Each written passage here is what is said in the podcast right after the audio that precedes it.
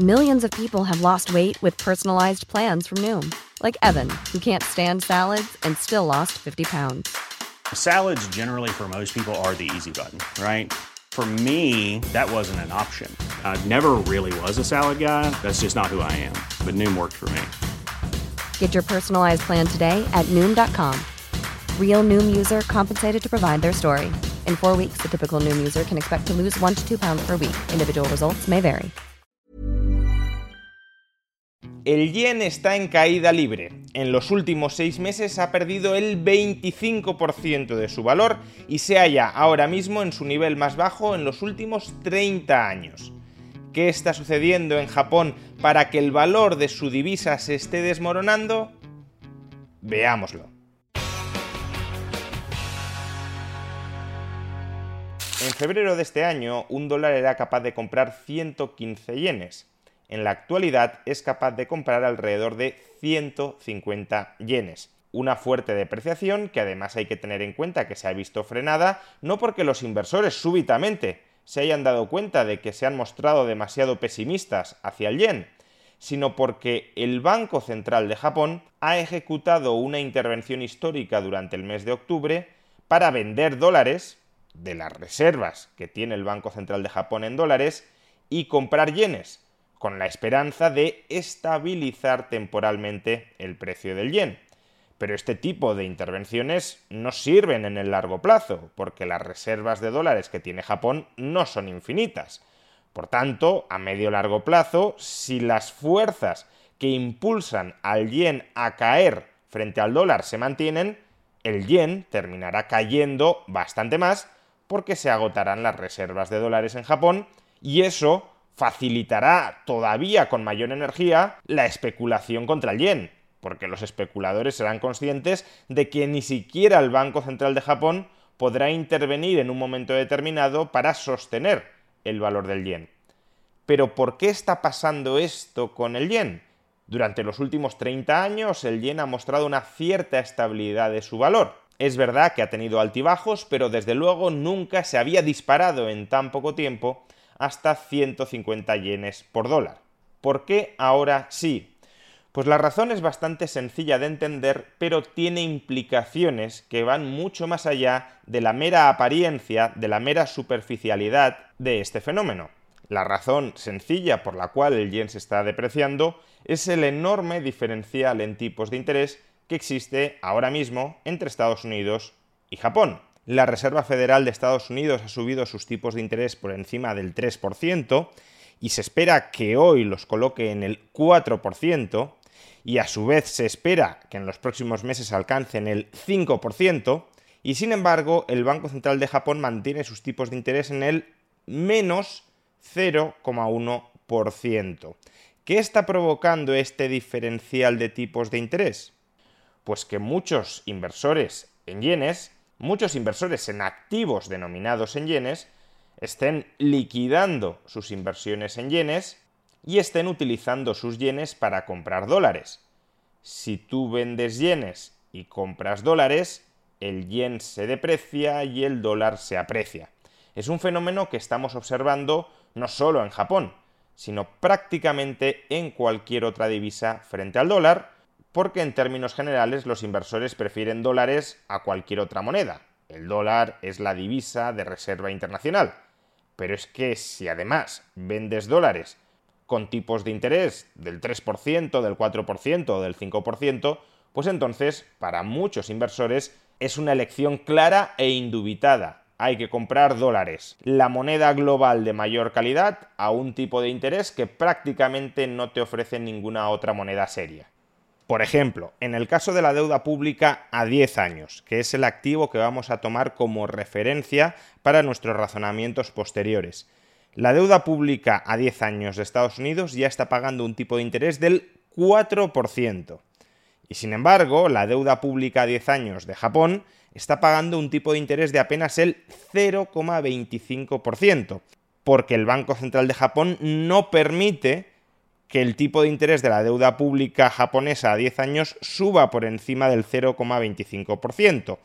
Está comprando deuda pública en suficiente cantidad como para estabilizar su tipo de interés en el 0,25%. Y esa estabilización del tipo de interés de la deuda pública a 10 años en el 0,25% va de la mano de la fuerte depreciación del yen que hemos vivido desde el mes de febrero.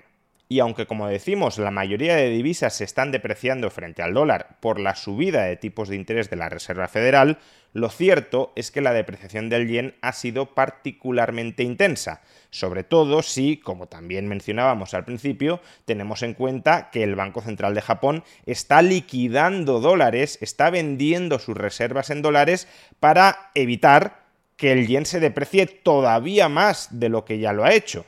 Lo lógico, si el Banco Central de Japón no quisiera que el yen se depreciara, o que al menos no se depreciara tanto como se está depreciando, lo lógico es que el Banco Central de Japón hiciera como han hecho otros bancos centrales, subir sus tipos de interés. Si el yen se está depreciando frente al dólar porque el diferencial entre el tipo de interés de Estados Unidos y el tipo de interés de Japón se está ensanchando, una forma de reducir ese diferencial es justamente subir tus tipos de interés para defender tu moneda, para volverla más atractiva frente al dólar, para que no tantos inversores liquiden sus activos en yenes, cojan los yenes y los vendan contra dólares y al hacerlo deprecien el yen y aprecien el dólar. Sin embargo, el Banco Central de Japón no hace esto. Mantiene sus tipos de interés anclados en el 0,25%. Haciendo eso se distancia de la práctica de casi todos los bancos centrales del planeta. ¿Y por qué el Banco Central de Japón, preocupado por la depreciación del yen, y la muestra de que está preocupado es que está liquidando sus reservas en dólares para sostener el valor del yen, ¿por qué el Banco Central de Japón, preocupado por la depreciación del yen, con unos tipos de interés totalmente desalineados con los tipos de interés del resto del mundo, ¿por qué se empeña en no subir tipos de interés? Pues por una razón igualmente muy sencilla, pero que no se está mencionando lo suficiente durante los últimos meses. Y es que Japón tiene una deuda pública del 260% del PIB. Y eso significa que por cada punto porcentual que incrementes los tipos de interés en Japón, el gasto financiero del gobierno del Estado japonés se incrementa en el equivalente al 2 6% del PIB. No de manera inmediata, no en el muy corto plazo, pero en la medida en que ese tipo de interés se mantenga consolidado un punto porcentual por encima, a medio largo plazo el gasto financiero del Estado japonés subirá en esa cuantía, el 2,6% del PIB. Imaginemos que Japón necesitara ubicar sus tipos de interés en el 2, en el 3 o en el 4%, dependiendo de hasta dónde los lleve Estados Unidos, para defender One size fits all seems like a good idea for clothes until you try them on. Same goes for healthcare. That's why United Healthcare offers flexible, budget friendly coverage for medical, vision, dental, and more. Learn more at uh1.com. When you're ready to pop the question, the last thing you want to do is second guess the ring. At Bluenile.com, you can design a one of a kind ring with the ease and convenience of shopping online. Choose your diamond and setting. When you find the one, you'll get it delivered right to your door. Go to Bluenile.com and use promo code LISTEN to get $50 off your purchase of $500 or more. That's code LISTEN at Bluenile.com for $50 off your purchase. Bluenile.com code LISTEN. I'm Sandra, and I'm just the professional your small business was looking for. But you didn't hire me because you didn't use LinkedIn jobs. LinkedIn has professionals you can't find anywhere else, including those who aren't actively looking for a new job but might be open to the perfect role, like me. In a given month, over 70% of LinkedIn users don't visit other leading job sites. So if you're not looking on LinkedIn, you'll miss out on great candidates like Sandra. Start hiring professionals like a professional. Post your free job on linkedin.com/people today. el valor de su divisa. Pues si los tipos de interés se ubicaran en el 4% de manera más o menos estable en Japón durante los próximos años, el gasto en intereses del gobierno japonés ascendería a más del 10% del PIB. Es decir, prácticamente un tercio de todo el gasto público de Japón se iría únicamente a pagar tipos de interés. Pero es que eso sucedería bajo un supuesto que tampoco se da en Japón, y es el supuesto del equilibrio presupuestario. si el gasto en intereses de Japón equivaliera al 10% del PIB, un tercio del presupuesto se iría a pagar intereses si Japón cuadrara sus cuentas. Pero si no las cuadra, lo previsible es que si el gasto en intereses se dispara al 2,5, al 5, al 7,5 o al 10% del PIB, ese mayor gasto en intereses se pagará con mayor deuda pública, es decir, con un incremento del déficit público. Japón ahora mismo ya tiene un muy abultado déficit público, de manera que si aumentas todavía más los gastos, en este caso los gastos financieros, lo que sucederá no es que recortará otras partidas de gasto para dar cabida al gasto en intereses, sino que añadirá el gasto en intereses a su ya muy abultado déficit público. ¿Y esto por qué es especialmente problemático? Pues porque si tienes que pagar tus tipos de interés con la emisión de nueva deuda, y además esa emisión de nueva deuda, imaginemos que los tipos de interés son el 5% del PIB, por tanto tienes que endeudarte cada año al 5% del PIB solo para pagar los intereses de tu anterior deuda, si esa nueva deuda dirigida a pagar los intereses supera el crecimiento económico nominal de la economía, y en el caso de Japón evidentemente lo supera, de hecho es que en los últimos 30 años prácticamente Japón en términos nominales no ha crecido nada, pues entonces Japón o cualquier país que se hallara en esa situación entra en una trayectoria explosiva de deuda pública. Ya no se trata solo de que la deuda pública esté aumentando, porque decides gastar en determinadas partidas presupuestarias, en determinados gastos corrientes, más de lo que ingresas para financiar ese gasto. Es que meramente el pago de los intereses de tu deuda actual ya te lleva a que tu deuda crezca de manera incontrolable en el futuro. Es decir, Japón estaría claramente abocado hacia el default, claramente abocado hacia el impago de su deuda pública, si entrara en esa maldita carrera de la rata por la cual te tienes que endeudar crecientemente solo para pagar los tipos de interés de tu deuda. Por eso, el Banco Central de Japón no puede subir los tipos de interés. No porque no quiera subirlos para contrarrestar, al menos en parte, la depreciación del yen frente al dólar debido al diferencial de los tipos de interés entre Estados Unidos y Japón. No sube los tipos de interés porque no puede subirlos debido al enorme endeudamiento del Estado japonés. Al contrario, lo que está haciendo el Banco Central de Japón es seguir comprando enormes cantidades de deuda pública japonesa para mantener los tipos de interés en Japón atados al 0,25%.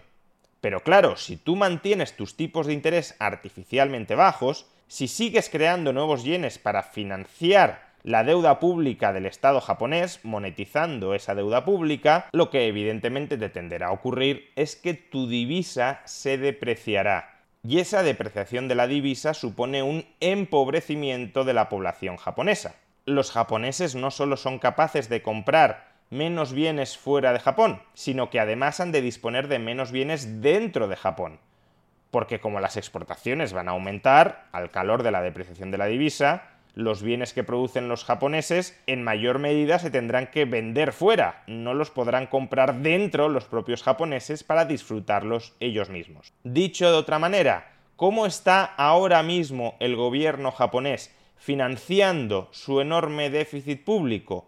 Lo está financiando ya directamente, empobreciendo, expoliando a su población a través del tipo de cambio. Los japoneses se empobrecen para que el gobierno japonés pueda seguir gastando mucho más de lo que ingresa.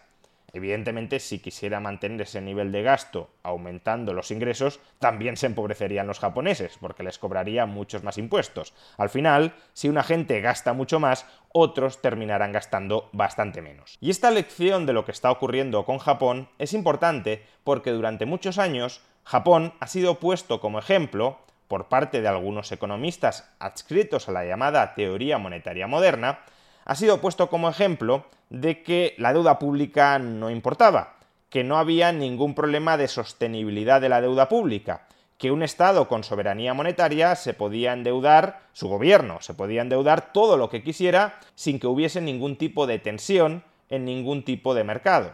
Ya vemos que eso no es así. El sobreendeudamiento del gobierno japonés Al menos en determinados contextos, como el actual, lo que provoca es una depreciación de la divisa. Y la depreciación de la divisa no deja de ser una forma de cobrarles impuestos a tus ciudadanos, a los japoneses, para financiar tu exceso de gasto público. Por tanto, claro que el exceso de deuda pública termina mordiendo. El exceso de deuda pública ha convertido al Banco Central en un rehén del gobierno. El Banco Central no puede ejecutar política monetaria autónoma, no puede defender ahora mismo el valor del yen, porque si lo defendiera subiendo tipos de interés, haría quebrar al gobierno. Y si la enorme carga de deuda pública te lleva a mantener los tipos de interés demasiado bajos, entonces el resultado es que la moneda se deprecia. Y por tanto, el resultado es que los tenedores de moneda se empobrecen. Y se empobrecen para que el gobierno pueda seguir gastando mucho más de lo que ingresa. No escuchen, por tanto, a aquellos que dicen que la deuda pública sale gratis. La deuda pública siempre se termina pagando de una manera o de otra. La cuestión es quién termina pagándola. Si los contribuyentes a través de impuestos o si los ciudadanos, contribuyentes o no, a través de inflación y de depreciación de la moneda. Pero pagar se paga. Y por eso el sobreendeudamiento de tantos gobiernos europeos durante tanto tiempo también lo estamos pagando hoy. También lo estamos pagando hoy a través de una excesiva inflación.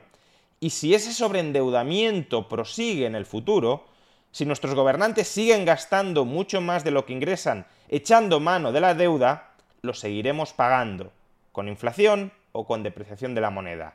El caso de Japón es muy elocuente a ese respecto. Y todos los vendedores de humo que intenten negar que la deuda pública se termina pagando de un modo o de otro, ahora mismo se están estrellando contra el caso de Japón.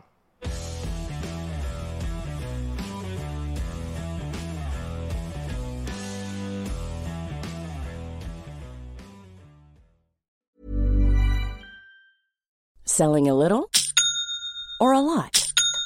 Shopify helps you do your thing however you cha-ching. Shopify is the global commerce platform that helps you sell at every stage of your business. From the launch your online shop stage to the first real life store stage, all the way to the did we just hit a million orders stage. Shopify is there to help you grow. Shopify helps you turn browsers into buyers with the internet's best converting checkout. 36% better on average compared to other leading commerce platforms because businesses that grow grow with Shopify. Get a $1 per month trial period at Shopify.com slash work. shopify.com/work.